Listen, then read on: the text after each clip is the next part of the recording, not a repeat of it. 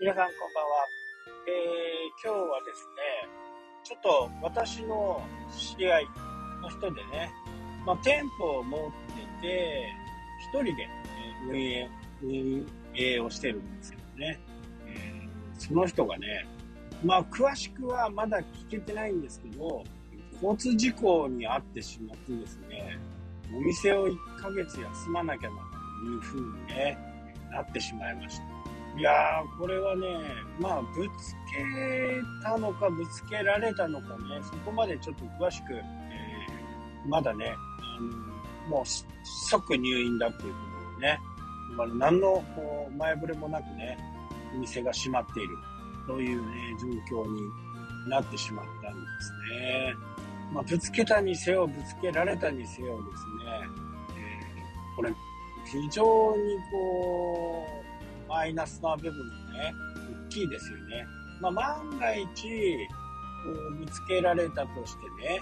故障とか、そういったものがあるにせよ、このやっぱり1ヶ月ね、お店を閉めるっていうのはね、いや、本当に大きな出来事ですよね。これやっぱり一人でやってるからね、どうしてもこうなってしまうんですけど、まあ、だからその時にね、あのー、まあ、店番だけでもできる人がね、えー、作っとくっていうのは、まあ、やっぱり必要かなっていうね、ふうに思います。まあ、身内でもいいんでね、えー、そこに来るようなお客さんって、ほとんどあの、一元さんは来ないんでね、一元さんだったら、まあちょっと今あの、店主ね、ちょっと事故で入院しちゃってるんですっていうふうに言って、その場を、え、取り繕うっていうこともね、できるんですけどね、お店が突然閉まっちゃうっていうのは、やっぱりね、相当な損失ですよね。まあ、かなり大きな損失。で、ぶつけてしまった場合は、もうそれこそ、まあ、丸々損ですよね。まあ、あのー、これ、入院って言っても、交通事故が原因なんで、保険金とかね、あのまあ、入院保障とか、その辺は普通の病じゃないんで、ちょっとなかなか出ないんですよね。で、事故の、まあ、100ゼロなのでね、過失が何割かあるとか、どうなのかっていうことにもよりますけど、まるっきり出ない場合もある。もう自分が本当に追突しちゃってね、まあ、出たとしても5000円とかね、えー、だと思うんですよ。多分保険のあの、規約、一番初めね、契約するときに書かれてると思うんですけど、入院保障いくらってね、えー、そういうふうに書かれていると思うんですけど、もう、もうただただ言えるのはね、本当に大きな損失だと。非常にね、あのー、多分1ヶ月休んだとして、ね、そこからまた通常通りに戻るっていうのは、時間かかると思いますしね、えー、よからぬ噂を立てるやつもいますからね、ああ、潰れたよ、みたいなね、ことを言う輩もいますから、で、ネットショップもね、やってたんですね。で、そっちの方は、もう、もうストップですよね。まあ、これはね、C がね、ちょっと分かってないんで、事故の内容とかがね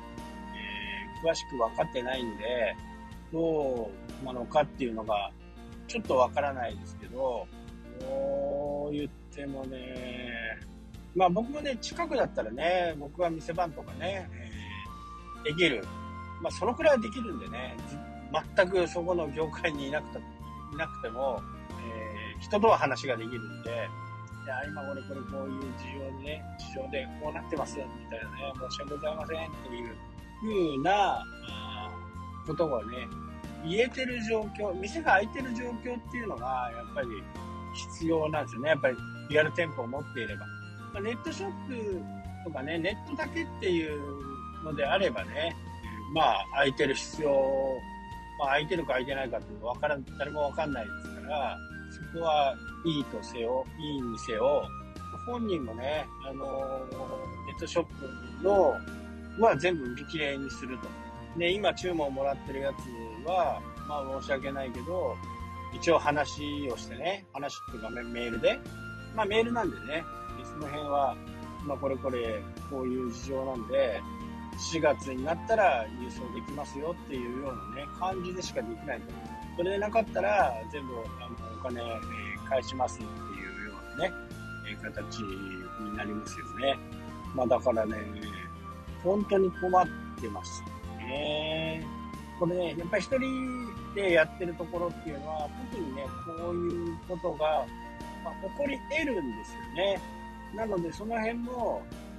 しっかりね、分析して、自分がね、あの、こうなった時にはこうなる、こうなる、こうなる、いや、こうしよう、みたいなね、えー、ものが決まっていたり、決めていたりとかね、そういう危機管理も、やっぱりね、必要ですよね。えー、特に一人の場合だと、がね、これはやっぱり、今のね、一人でやられてる方は一応危機感をね、すごく感じてると思うんですけど、まあ、しっかりしたバックアップがね、用意されているんであれば、まあ問題ないですよね。でも、そんなことになると思ってないから、バックアップも用意していないという形なんでね。まあ、誰もね、事故に、この日、事故に遭うんだなんてね、思ってる人なんか、この世の中いませんからね。どんなに自分が気をつけていても、もらっちゃう事故ってね、やっぱりあるんで、車を運転する以上はね、そういうことが考えてね、やらなきゃならないし、そこでやっぱり信用という部分では、全く信用なくなっちゃいますよね。どんな理由であれ。本当のいいお客さんだったらね、そのことを理解してくれて、え、待ってくれるとかね、えそういうのはあるとは思うんですけど、なかなかね、え、まあ、このご時世、通販でね、え買えるご時世で、1ヶ月待ってくれっていうのはね、なかなか、言う方もね、忍びないですよね。なのでね、何かしらのね、バックアップは絶対必要かな。特に、えー、店舗を持ってる人たちなんかはもう一度ね、あの冷静に考えて、え、いただきたいなと思います。一度信用なくすとね、ほんと1年とか2年とか、とてつもない時間がかかるんですよ。だからここはね、あの、本当に人の、人の振り見て我が振り直せという言葉がね、すごくね、響く言葉になってますね。まあちょっとね、今日は暗い話になってしまいましたが、皆さんもね、こういうことが起こるっていうことをね、ちょっと認識してみて、えー、何か方法がないかということを考えていただければなと。まあそういったことをね、共有して、えー、今日もね、終わりにしたいと思います。はい、というわけで今日はここまでになります。それではまた。したっけ